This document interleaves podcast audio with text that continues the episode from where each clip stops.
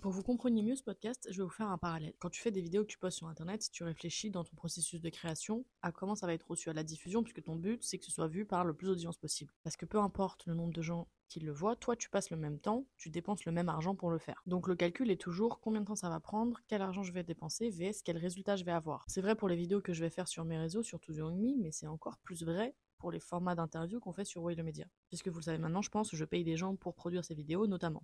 Donc forcément, c'est des productions qui vont coûter plus cher. Et donc le but reste qu'on ait le maximum de visibilité à partir de celle-ci. Et à chaque fois qu'on lance un nouveau concept, on recommence en fait. On recommence à zéro et on ne sait pas si le concept va fonctionner. Et pendant cette période-là, on est à risque. Potentiellement, on va dépenser du temps et donc de l'argent pour un projet qui ne va pas forcément aboutir. Ou qui aboutira mais qui performera pas aussi bien qu'on le voudrait. Et bien l'invité de cet épisode, c'est pareil fois 100. Les producteurs dans le cinéma et donc, lui, les productions audiovisuelles sont beaucoup plus lourdes. Elles demandent beaucoup plus d'argent. Et forcément, du coup, le risque est bien plus grand. Je sais que l'industrie du cinéma, elle fascine beaucoup de gens. Il y a énormément de gens qui veulent travailler dedans aussi. c'est cool qu'on en parle et qu'on montre aussi bah, les métiers, justement, de, de derrière. Ceux qui rendent les projets possibles et ceux qui prennent les risques aussi. Et au passage, je trouve ça cool de montrer une autre façon d'entreprendre, car c'est purement et simplement de l'entrepreneuriat. Et que quand on pense à entrepreneur, on pense pas forcément à tous les domaines artistiques. Je vous laisse avec l'épisode, j'espère qu'il vous plaira. Et t'as pas l'impression parfois d'être un peu écartelé entre la partie euh, bah, très artistique, puisque tu produis une œuvre, et euh, la partie financière, parce que ça doit être un projet rentable Et c'est justement, enfin j'imagine que c'est en tant que producteur notamment que tu as ce, ce, double prisme, quoi. C'est un projet artistique, mais faut que Oui, après les, les, réalisateurs et réalisatrices, sont, ils sont aussi soumis, parce que nous on revient vers eux et on va leur dire ça c'est pas possible, mm. et ils vont, ils vont réfléchir à comment contourner. Après, comme toujours, la contrainte elle peut être créative aussi. Des fois, tu as une première idée dans le meilleur des mondes possible où tu te dis ouais euh, si j'avais ça ça ça, je pourrais faire ça. Et puis finalement on te dit ben ça ça va pas être possible. Et du coup tu, te creuses un peu la tête et tu mmh. trouves une idée en fait que euh, pas que personne n'aurait eu peut-être mais, mais en tout cas qui est un peu plus forte un peu plus mmh. créative un peu plus inédite et qui qui aussi euh, ben, s'inspire des contraintes qui ont été mises sur le projet. Et donc c'est un tu penses que les contraintes ça rend plus créatif? Ça peut ouais, ouais ça peut. En tout cas ça te force à te poser les bonnes questions ça t'évite la facilité de euh, bah, je peux avoir je peux avoir ça donc je peux avoir ça je peux avoir ça je peux avoir ça. Et du coup euh, bah, tu, tu te dis pas est-ce que ce que je voulais c'est vraiment pertinent? Est-ce qu'il n'y a pas quelque chose d'autre mmh. euh, que, que je pourrais faire peut-être un peu moins cher mais qui atteint peut-être en fait au final mieux l'intention l'objectif qui était le mien etc donc tu te sens pas forcément toi écartelé entre l'art et le business finalement? Je m'y sens mais pas tant dans les projets parce que j'ai l'impression qu'on arrive toujours à quand on a réuni une enveloppe financière qui est, correcte, mmh. à trouver un chemin pour l'œuvre. Alors parfois, il y a des déceptions. On dit, mmh. si on avait eu plus de temps, si on avait eu plus d'argent, on mmh. aurait pu peut-être mieux faire euh, cet aspect-là ou cet, autre aspect. Euh, c'est plus au jour le jour, en fait, d'avoir, de manquer de temps, d'avoir les, les, tâches financières ou autres, que ce soit sur les projets ou d'une manière générale sur la société de production, qui, qui peuvent un peu me phagocyter et du coup m'empêcher de consacrer autant de temps que je voudrais au projet sur, euh, sur leurs aspects artistiques, etc. Ça, c'est, ça, c'est ça peut être un peu frustrant. Mais sur les projets eux-mêmes, ça fait partie. Enfin, c'est presque ça qui est intéressant, en fait, au final, d'essayer de faire entrer une vision, une ambition dans une. challenge dans, un, dans un, challenge euh, financier aussi, mmh. quoi. Ça t'est arrivé des films que tu pensais qu'elle allaient très bien fonctionner et après, qui n'ont pas, trouvé, pas trouvé leur public? Ou l'inverse? Où tu pensais, où tu n'avais pas forcément d'intuition particulière et finalement. Euh, bah, oui, oui, euh, ça, ça m'est arrivé d'avoir des, des, des, films où je pensais que, que ça allait marcher, ça a marché en dessous de nos attentes. Et à l'inverse, par exemple, on a eu un cours euh, qui a été nommé aux Oscars. Le film était, était super, j'en étais conscient, mais je ne m'attendais pas à ce qu'il ait la carrière mmh. qu'il a eue en mmh. festival. C'est un court métrage. Euh, il a une carrière vraiment extraordinaire. Il avait un prix toutes, les deux, toutes les deux semaines, si ce n'est mmh. toutes les semaines à un moment. Et puis, euh, il a été nommé aux Oscars, il a été nommé au César. C'était une aventure incroyable. Je ne pouvais pas m'y attendre. Et par rapport à ce qu'on disait tout à l'heure, c'était un film qu'on avait vraiment financé euh, tout juste. quoi. Mmh. Et j'ai des films qu'on avait mieux financés, qui n'ont pas euh, aussi bien marché. Tu vois. Mmh. Donc, c'est pas directement corrélé au financement, du coup, c'est vraiment. Peut-être que c'est un peu corrélé, mais en tout cas, c'est pas genre, proportionnel. Quoi. Enfin, c'est pas. C'est sûr que c'était vraiment, vraiment juste, juste, ça va être plus difficile, mais bon. Et c'est ce qui fait aussi la beauté du, cinéma. Dans, dans, ce moment où il sort en salle, ça peut être un blockbuster américain mmh. et mmh. avoir une campagne marketing énorme.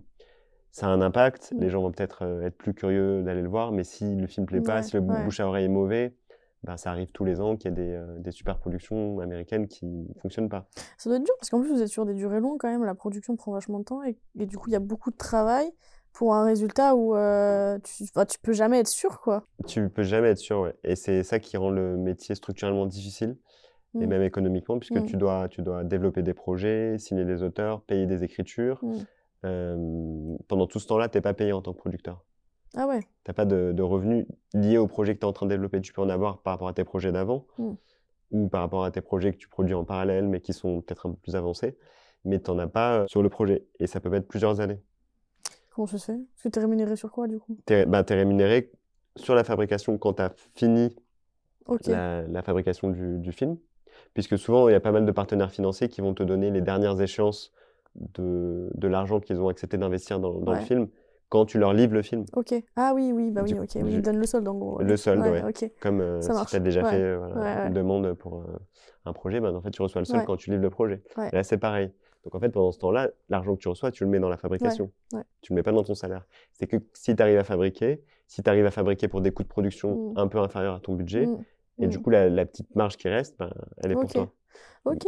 Et, mais pendant ce temps-là, tu n'es pas payé. Tu es en risque. Tu es déjà en risque même si tu même si tu mets pas d'argent en fait. Ça aussi, les gens, c'est pas évident à comprendre, mais euh, en fait, tu es déjà en risque parce que tu es en risque euh, sur la fabrication. parce que tu prends du temps de toute manière. Tu prends du temps, du temps dans lequel tu n'es pas payé. En plus, il peut y avoir un dépassement. Donc, il peut y avoir un dépassement. Dans ce cas-là, c'est à toi de mmh. l'assumer puisque tu t'es engagé par rapport à tes mmh. partenaires financiers à mmh. livrer. Et s'il y a un dépassement, ben, d'abord, ça va gratter sur ta marge. Puis après, ça peut carrément euh, te mettre en déficit quoi, sur le projet. Et tu dois financer le dépassement. Tu dois financer le dépassement. Ah ouais. Donc, euh, en trouvant un équilibre euh, avec les marges que tu aurais pu avoir sur d'autres projets. Mmh. Et donc, ça, c'est un peu. Euh, ça t'est arrivé? Oui, oui, ça, ça nous est arrivé souvent. Ouais. Oui, oui, surtout sur le ça cours. Ça doit être sympa dans ce moment-là. Bah, après, avec le temps, tu construis un équilibre sur ta société. Et puis, si tu as, mmh.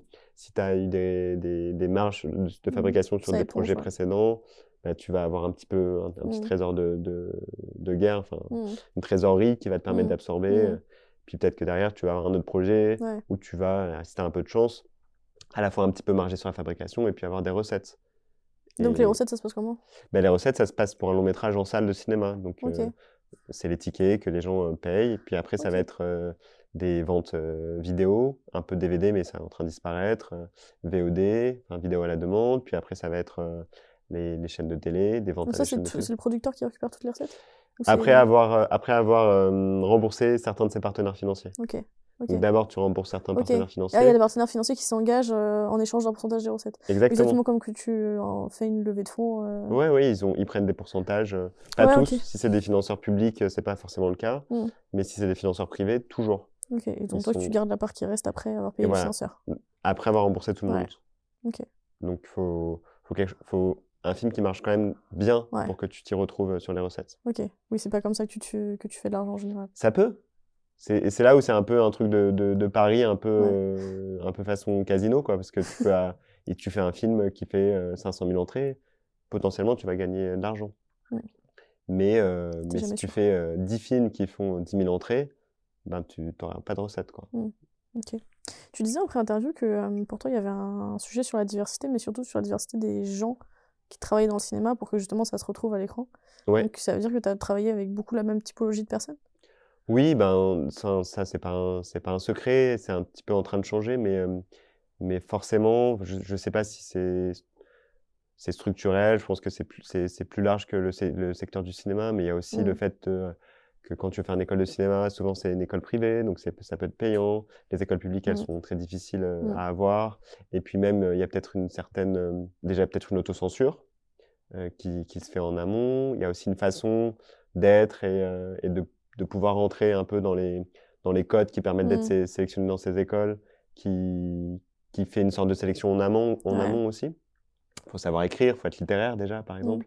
Enfin, je veux dire, pas forcément avoir fait des études littéraires, mais oui, si, avoir une appétence. avoir une appétence, si tu ne sais pas écrire, en général, c'est difficile de rentrer mmh. à la Fémis, par exemple. Mais, euh, mais tu pourrais être un très bon réalisateur et, euh, mmh. et pas forcément euh, être très, très littéraire. Mmh. Et puis, voilà, il y a plein, plein d'autres critères dits et non dits qui entrent en jeu, qui font que ça peut être plus difficile de rentrer dans le secteur du cinéma quand tu viens de banlieue ou d'un milieu rural ou d'une petite ville, quand t'as pas eu un cinéma à côté de chez toi, quand tu as une mmh. cinéphilie qui, qui est limitée, quand tu sors de l'adolescence, etc. Et donc ça, bah, ça fait qu'au final, il y a quand même beaucoup de gens qui se ressemblent dans le secteur du cinéma et qui parlent bah, spontanément des mêmes sujets, en fait, sans mmh. se rendre compte qu'il y a des angles morts dans la société, que ce soit sur les sujets, que ce soit sur les personnes qui s'expriment, sur les personnes qu'on voit. évidemment, il y a une question sur la mixité, sur, sur la parité et sur qui parle et de quoi dans, mmh dans les contenus, que ce soit au cinéma ou euh, dans l'audiovisuel, à la télévision. Mais euh. du coup, selon toi, comment ça pourrait évoluer? Parce que si les écoles... Euh, l'école, ça reste quand même un schéma classique pour accéder à un milieu mmh. pour beaucoup de gens. Donc si les écoles reproduisent cette espèce de formatage de début qu'elles attendent des, des, gens qui viennent dans l'école bah, Il peut y avoir des, des incitations, puisqu'il y a beaucoup de, de financement public, mmh. il peut y avoir des incitations euh, par exemple, pour la parité, il y a, il y a, des, il y a des, associations qui se sont mobilisées mmh. et du coup, il y a eu des. c'est encore en, marche. Mais C'est un milieu plutôt masculin, du coup, de base? Bah oui, c'est un milieu masculin. Les, les statistiques le disent euh, de manière euh, notoire et c'est en train de changer. Et il y a largement la place pour les femmes. et il y a même, en plus, je pense, une envie, en fait, mmh. du public d'avoir des nouveaux sujets, d'avoir des, des, nouveaux des nouvelles approches, des nouvelles mmh. sensibilités, des nouveaux univers. Peut-être ça peut être des sujets déjà vus, mais, mais racontés différemment, par un autre point, point, de vue, etc. Et les plateformes aussi se sont pas mal euh, intéressées à ça, parce que je pense qu'elles ont senti euh, l'angle mort euh, de, de bah, du cinéma français sur, sur certains sujets, sur certaines, sur certaines sociologies. Et, et, du coup, elles se sont dit, tiens, là, il y a une place à prendre si on favorise plus d'auteurs euh, venus de banlieue, euh, plus de sujets, euh, plus de comédiens, comédiennes, etc. On les rend visibles, ben, on, peut gagner des abonnés parce qu'en face, il n'y a pas d'offre pour eux. Du oui, c'est les gens ont un problème d'identification, quoi. Voilà. Mm. Du coup, si tu vois toujours des films qui parlent des mêmes personnes, plutôt des histoires masculines, plutôt des grandes villes ou des villes moyennes, euh, etc. Enfin... Oui, il y avait tout le débat avec, euh, je crois que c'est Ariel, avec euh, du coup, il sera une actrice noire, il me semble que c'était Ariel, je ne vais pas dire de bêtises, ouais. qui montre bien l'enjeu de représentativité que tu as effectivement de, des ouais, ouais, qui, a, qui, a, fait débat quand même, ce choix. Carrément. Non, non, ça, ça change. Et pendant le Covid, c'était. Parce que du coup, tu avais ta société avant. Ouais. comment ça s'est passé, cette phase de, de creux énorme? Ouais, le Covid, ça a été, la pandémie, ça a été spécial. Si vous pouviez faire aucun tournage et du coup aucun projet, j'imagine? À part les projets d'animation qui ont un petit peu repris en décalé, on a eu le, voilà, la nouvelle du premier confinement qui nous a un peu euh, saisi euh, tous et toutes comme, euh, comme tout le monde, on s'y attendait pas trop. Mmh. Les salles qui ont fermé, donc plus de plus d'exploitation. Mmh. Il y a eu aussi la perte des recettes publicitaires pour les, les, chaînes de télévision. Et là, ça a eu un impact indirect sur le cinéma parce qu'en fait, quand les chaînes n'ont plus de recettes publicitaires, en fait, elles n'ont plus de recettes. Donc, elles ont coupé euh, pendant quelques mois euh, les investissements dans, dans les films. Ouais, l'industrie est en mort, quoi. Et du coup, l'industrie était un peu euh, en suspens et en plus avec beaucoup d'incertitudes. Mmh.